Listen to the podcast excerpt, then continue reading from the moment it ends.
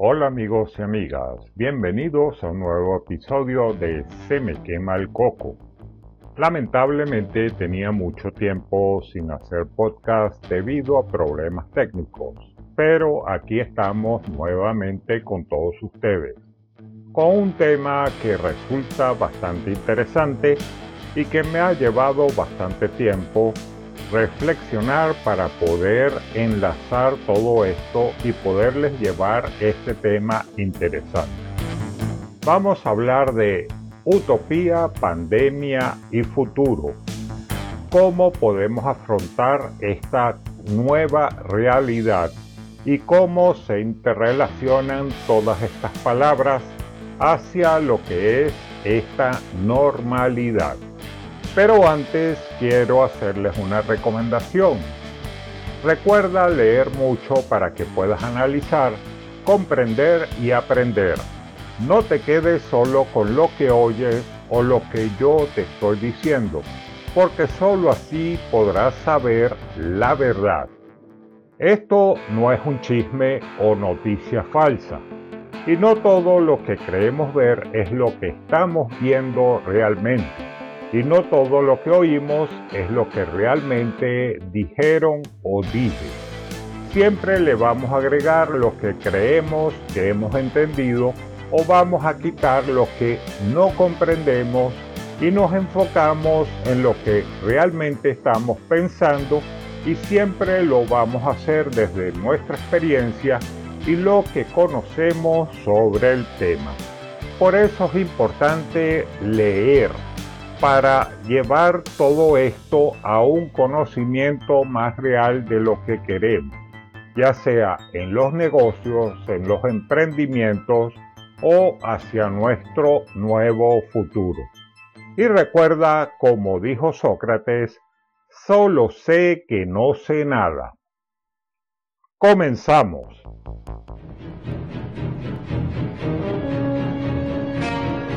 No es terror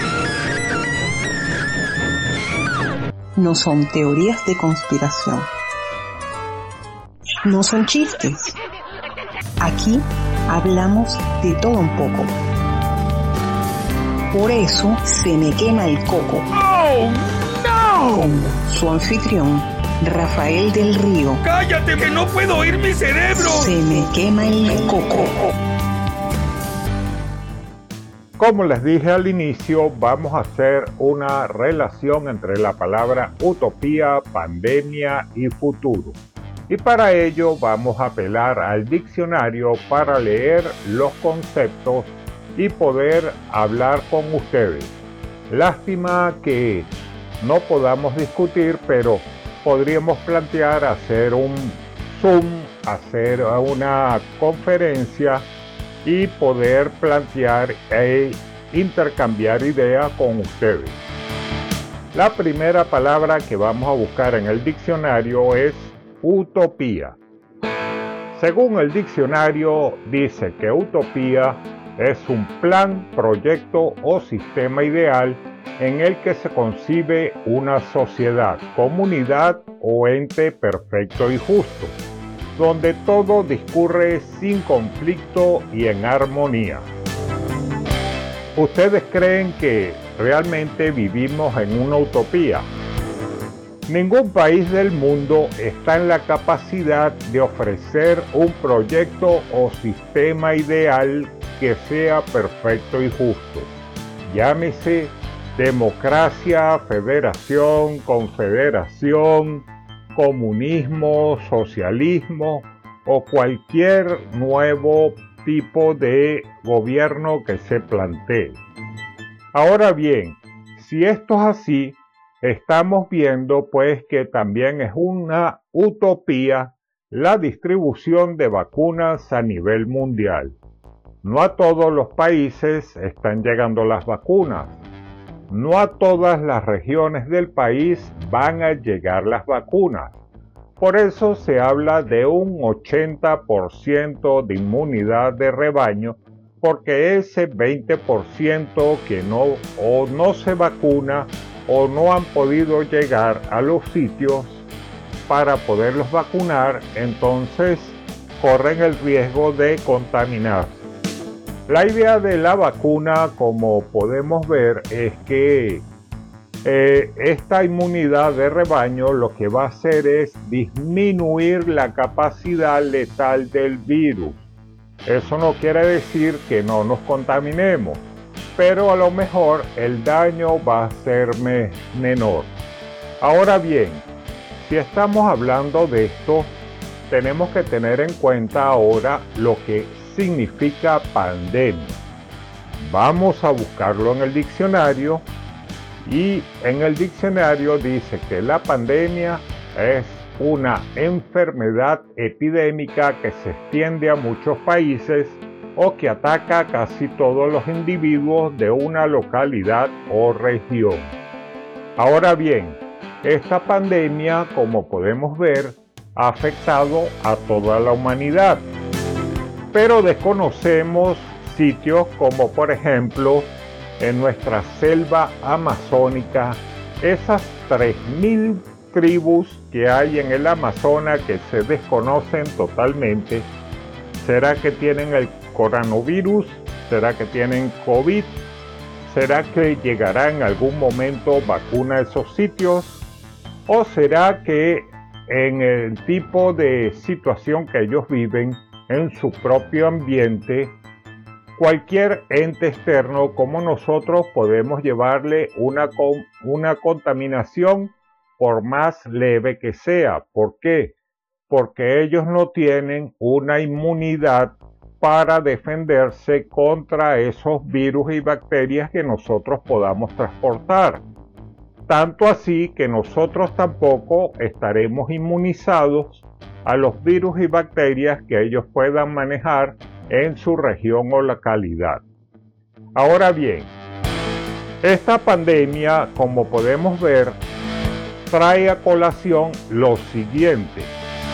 A nivel mundial, los sistemas de vacunación se están viendo muy lentos y la producción de vacunas, hay cualquier cantidad de vacunas y todavía están desconociéndose los vectores que provocan el virus como tal y también los efectos colaterales que puede haber después de haber sufrido de COVID. Tampoco sabemos qué va a pasar si esta pandemia se nos vuelve una sindemia. ¿Qué sería una sindemia? Una sindemia es que este virus va a quedar por muchos años en nuestros ambientes y que va a ser estacional. Va a ser como las conocidas gripes que año tras año hay que volverse a vacunar contra la, contra la gripe estacional. Lo mismo va a suceder con el COVID. Por eso es importante mantener las medidas de bioseguridad lavándose las manos y después usar el gel. No utilicen nada más el gel porque el gel por sí solo no protege. El lavado de manos ayuda eficazmente y el gel es cuando estemos en la calle, pero igualmente cada vez que podamos lavarnos las manos hay que hacerlo. ¿Por qué? Porque fíjense que en este momento está la mucormicosis, que es una peculiar infección fúngida de la que se ha observado últimamente en un brote de sobrevivientes del COVID en la India, que puede lisiar a la persona o ser mortal según un aviso sanitario del Consejo Indio de Investigación Médica, que sus siglas en inglés es ICMR, que fue publicado el domingo 9 de mayo del 2021. Ahora bien, ya se ha detectado que esta infección está en 44 países del mundo. No les voy a decir cuáles son porque todavía estoy tratando de investigar dónde existe este, esta peculiar infección. Porque es importante saber que este efecto puede causar estragos en una población. Y esto va a prevalecer en el tiempo. O sea que llamar esto una nueva normalidad no vale la pena. Simple y llanamente es normalidad. De ahora en adelante, el tapabocas o el cubrebocas hay que usarlo como una prenda de vestir habitual. Tenemos que acostumbrarnos a que el día a día debemos usarlo.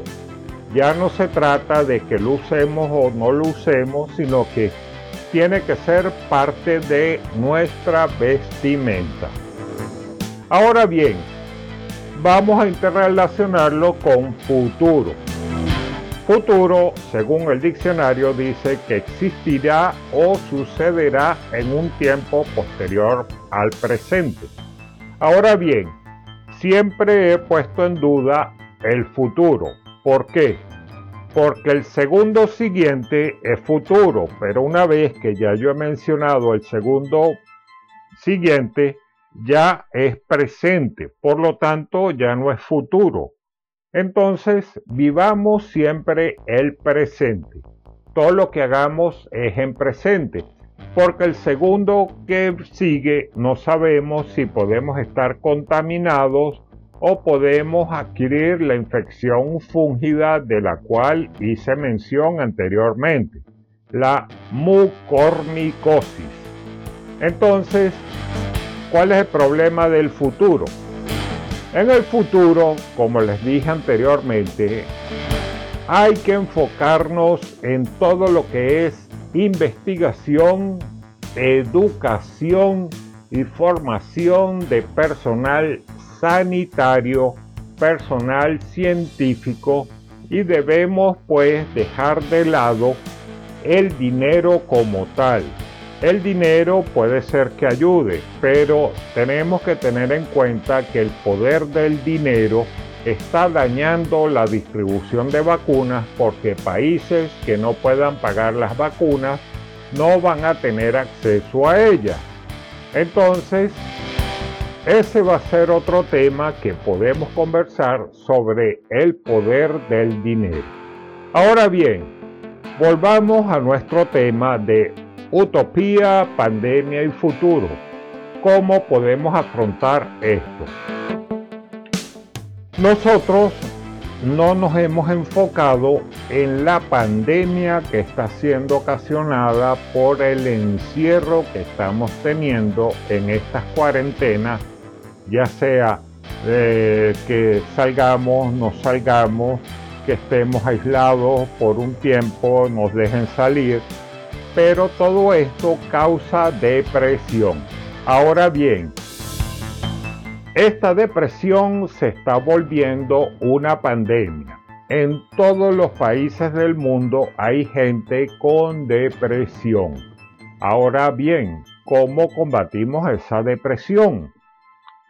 Esa depresión, si nosotros leyéramos, nos informáramos, y tuviésemos presente de qué podemos hacer para poder producir lo suficiente para vivir, comprar nuestras medicinas, porque realmente no necesitamos tener una mansión con 20, 20 cuartos, 10 carros, 3 yates, 2 aviones, un helicóptero, sino que simple y llanamente necesitamos un sitio donde aislarnos de la intemperie, donde aislarnos pues de estar en nuestras casas, disfrutar de nuestra familia, poder dormir, comer, asearnos y simple y llanamente no necesitamos tanto espacio. Entonces, todo esto tenemos que tenerlo en cuenta porque en el futuro muchas profesiones van a desaparecer, pero quiero hacer hincapié de que debemos enfocarnos full en lo que es educación y salud y en la investigación. Por eso quiero llevar pues irnos mucho más atrás y tener en cuenta que mucha gente habló de que materias como matemática, física y química no son necesarias. Pero en este momento, esa física, esa química y esa matemática está sirviendo de mucho. En la parte de matemáticas la vemos en las estadísticas que se están llevando con relación al estudio de los vectores que ocasionan esta enfermedad y a las variaciones, mutaciones y permutaciones que puedan ser variantes del virus. Las matemáticas también nos sirve para llevar no solamente las estadísticas, sino para poder ajustar el presupuesto, saber con qué dinero contamos, en qué podemos invertir cómo podemos manejarnos con poco dinero en el caso de que la gente haya perdido su trabajo. Y todo esto es importante para evitar la depresión. Ahora también, teniendo en cuenta todo esto en la parte de salud, debemos procurar tener mucha más gente en salud porque vemos que son el primer frente contra esta enfermedad. Pero también tenemos que tener en cuenta que tenemos que tener todos los instrumentos de bioseguridad para que ellos puedan atender todos estos procedimientos con el protocolo adecuado. Todo esto tiene que ver con ese futuro con e, todos esos cambios que van a venir y que van a ir mucho más allá de todo esto que estamos viendo en este momento. Por eso les voy a insistir que el futuro es incierto. Eso de que nosotros estemos creando el futuro en este momento es una utopía, porque realmente ese futuro si te contaminas ya no a lo mejor no podrás tener futuro. Entonces, vive siempre el presente y planifica tu presente y vas viendo todos los ensayos y errores para poder llevar tus ideas a feliz término. Recuerda que el futuro en el momento de que tu emprendimiento está teniendo éxito es presente, no es futuro. El futuro es apenas una ilusión. Ahora, ¿qué va a existir o va a suceder en un tiempo posterior al presente? No sabemos cómo va a ir evolucionando estas enfermedades, cómo va a ir ese sistema de inmunización y qué sucederá mucho después. Hasta aquí les voy a dejar este capítulo el día de hoy. Espero que puedan ustedes reflexionar y recuerda, como dijo Sócrates, solo sé que no sé nada. Recuerda, lee, investiga y no te quedes con lo que te acabo de decir, porque no soy poseedor de la verdad. A lo mejor estoy equivocado, pero quiero abrirles pues la mente para que ustedes saquen sus propias conclusiones. La presentación del canal es de Nair Ravelo. La narración, producción y edición de este capítulo es de Rafael del Río. Y recuerda compartir este episodio con tus amistades para disfrutar de un nuevo episodio de Se me quema el coco. Puedes dejarme tus comentarios en mis redes sociales, en Instagram, Facebook, Telegram y Twitter. Y puedes volver a escuchar los podcasts en tu plataforma de podcast favorita. Y recuerda pues de que buscando Se me quema el coco en todas las plataformas y en todas las redes sociales me puedes conseguir. Y si tienes una historia que contar, o algo que desees que sea investigado, contáctame y llevo tu historia al próximo episodio de Se me quema el coco. Chao, se les quiere mucho, cuídense.